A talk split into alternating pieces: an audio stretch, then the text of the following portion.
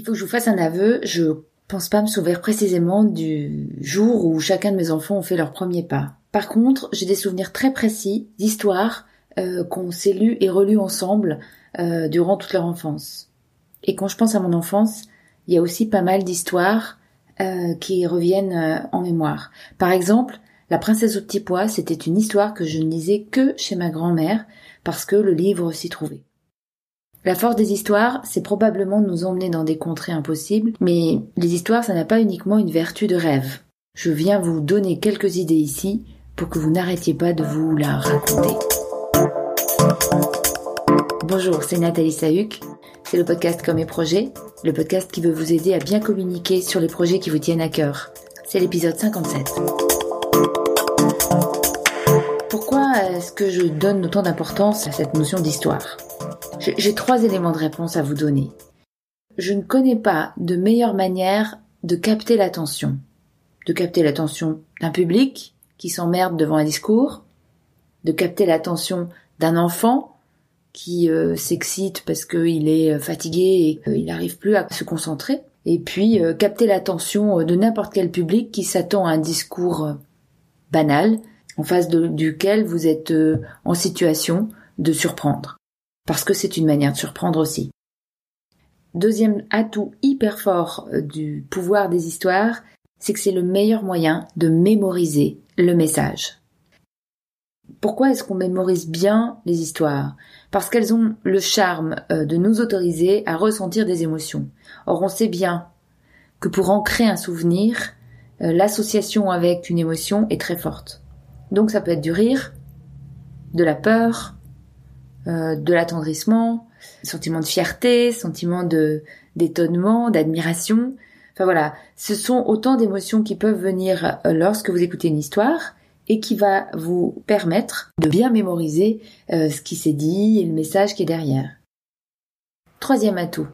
La troisième vertu de l'histoire, eh bien, se situe à la suite de cette histoire. C'est clairement de faciliter l'engagement et l'adhésion. Rien que ça. Parce que à l'issue de l'histoire, vous allez souvent suggérer une morale. Nous sommes tous formatés pour créer une conclusion en forme de morale euh, à retirer d'une histoire ou d'une anecdote. Eh bien, euh, c'est là que se situe l'engagement et c'est là que se situe la capacité d'adhésion de toute histoire à un public donné. Attirer l'attention, faciliter la mémorisation et susciter l'adhésion et l'engagement. Rien que ça si il y a de plus en plus de stories sur le compte Instagram, si euh, le mode de communication amène de plus en plus des petits éléments d'histoire plutôt que de l'information factuelle, ça n'est pas effectivement un hasard. Alors, qu'est-ce qu'on fait pour une communication d'entreprise?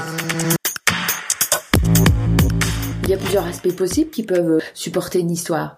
Mettons par exemple que euh, vous vouliez raconter l'histoire du porteur de projet, de l'associé, du fondateur de l'entreprise, ou encore l'histoire d'une entreprise familiale, toute une épopée d'une entreprise qui a su se développer, traverser euh, les modes, les évolutions. Vous avez euh, probablement la possibilité, toujours au sujet du patron, euh, de développer une histoire particulière. Steve Jobs porte à lui tout seul une bonne partie de l'image de son entreprise. Sans vouloir tous être des gourous, on est bienvenu à intégrer une forme de storytelling autour de la raison d'être du projet et de la vision du chef d'entreprise.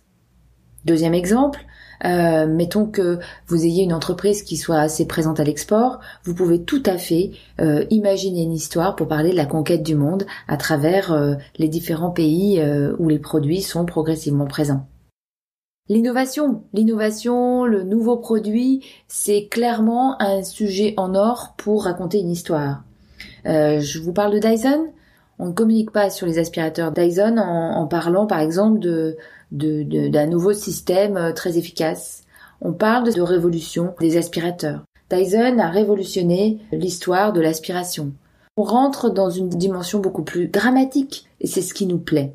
Et, il y a d'autres formes d'histoire qu'on peut imaginer, peut-être un peu moins grandes, et qui correspondent aussi à des projets beaucoup plus euh, modestes. Et ça ne veut pas dire que l'histoire est moins intéressante, bien au contraire.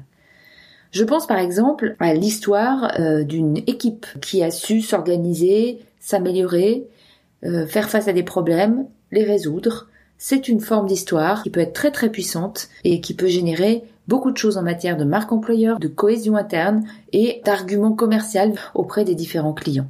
Une autre euh, forme d'histoire que je souhaite mentionner, c'est euh, les fameuses success stories. Euh, dans mon ancienne vie, j'en ai fait un certain nombre. c'est souvent les territoires qui développent ces fameuses success stories en mettant en valeur un certain nombre d'entreprises qui ont eu un certain nombre de réussites. Et en matière d'attractivité économique, démontrer que ce n'est pas le désert. vous avez deux façons de le faire. Vous pouvez montrer une carte avec plein de points pour expliquer qu'il y a énormément d'entreprises euh, sur ce territoire, avec euh, un classement par secteur d'activité, ou vous pouvez rentrer dans une logique de success stories, donc de petites histoires les unes à la suite des autres, pour raconter comme des formes de feuilletons euh, sans fin les mille et une innovations, réussites des entreprises qui ont choisi votre territoire. À travers les histoires, on peut tout se permettre, on peut créer des liens, on peut mettre en avant la cohérence euh, d'une stratégie d'entreprise ou d'une stratégie de projet, et on peut, cerise sur le gâteau, rester sincère. la matière est suffisamment malléable pour nous permettre de rester vrai, de rester sincère. Et j'en viens donc aux conditions de succès pour vos stories. La première condition de succès, c'est effectivement euh, de ne pas raconter une histoire trop banale. Si vous racontez une histoire banale, euh, en disant simplement vous êtes levé le matin et couché le soir, il ne va pas se passer grand-chose. Impossible de démontrer quoi que ce soit, impossible de donner une forme de morale, et impossible de faire en sorte que les gens soient captivés par votre histoire. Donc, cherchez la distinction. Cherchez le ou les points qui vont faire la différence. Deuxième condition de succès, eh bien la sincérité, j'en ai parlé tout à l'heure. Une histoire, pour qu'elle touche les gens, il va falloir qu'il y ait une forme de sincérité dedans.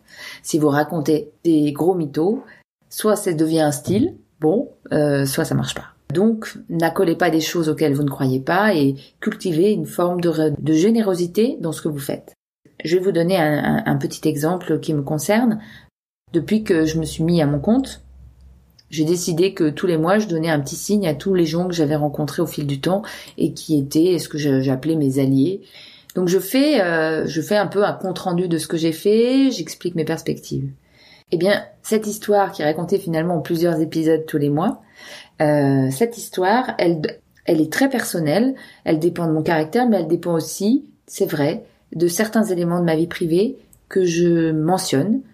Pourquoi je le fais? Parce qu'il s'agit d'un changement de vie euh, avec des impacts sur ma vie personnelle aussi. Et donc pour être sincère avec ces gens qui m'ont accordé du temps, de l'écoute, des conseils, euh, il est donc cohérent que je mentionne un certain nombre de ces éléments sans pour autant ennuyer les gens, j'imagine, et sans pour autant euh, mettre en difficulté euh, mon entourage, bien sûr.